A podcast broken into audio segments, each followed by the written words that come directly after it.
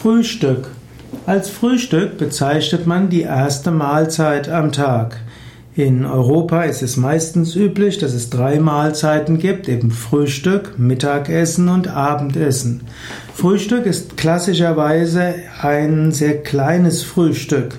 Das heißt ja auch Stück, also ein kleines Stück, das man in der Früh zu sich nimmt, ist Frühstück. In Deutschland war dann typischerweise das Mittagessen besonders wichtig und auch vom Abendessen sprach man eher von Abendbrot. Klassisch für das Frühstück und das Abendessen war eben Brot, zum Frühstück mit etwas Süßem und zum Abendessen eben mit etwas Deftigem. Bei Yoga Vidya wird Frühstück und Mittagessen zum sogenannten Brunch zusammengefasst. Vom Englischen her Breakfast und Lunch wird zu Brunch. Auf diese Weise halt, halt man den Magen- und Darmtrakt noch etwas länger leer, was sehr hilfreich ist, dass die Bauchorgane sich regenerieren können. Man weiß heute, dass es durchaus klug ist, dem Verdauungstrakt einige Pause zu gönnen.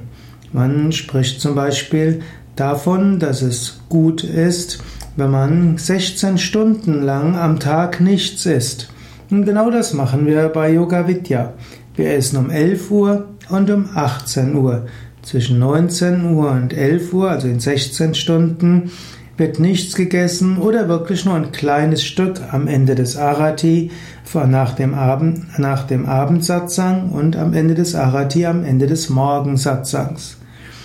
Natürlich, manche Menschen essen auch noch zusätzlich und manche Menschen brauchen auch mehr als zwei Mahlzeiten, aber es hat sich in den letzten Jahren gezeigt, dass es sehr hilfreich ist, eben nicht fünfmal am Tag zu essen, auch nicht dreimal am Tag zu essen, sondern tatsächlich zweimal am Tag zu essen, zum Beispiel indem man Frühstück und Mittagessen zu einer Mahlzeit zusammenfasst.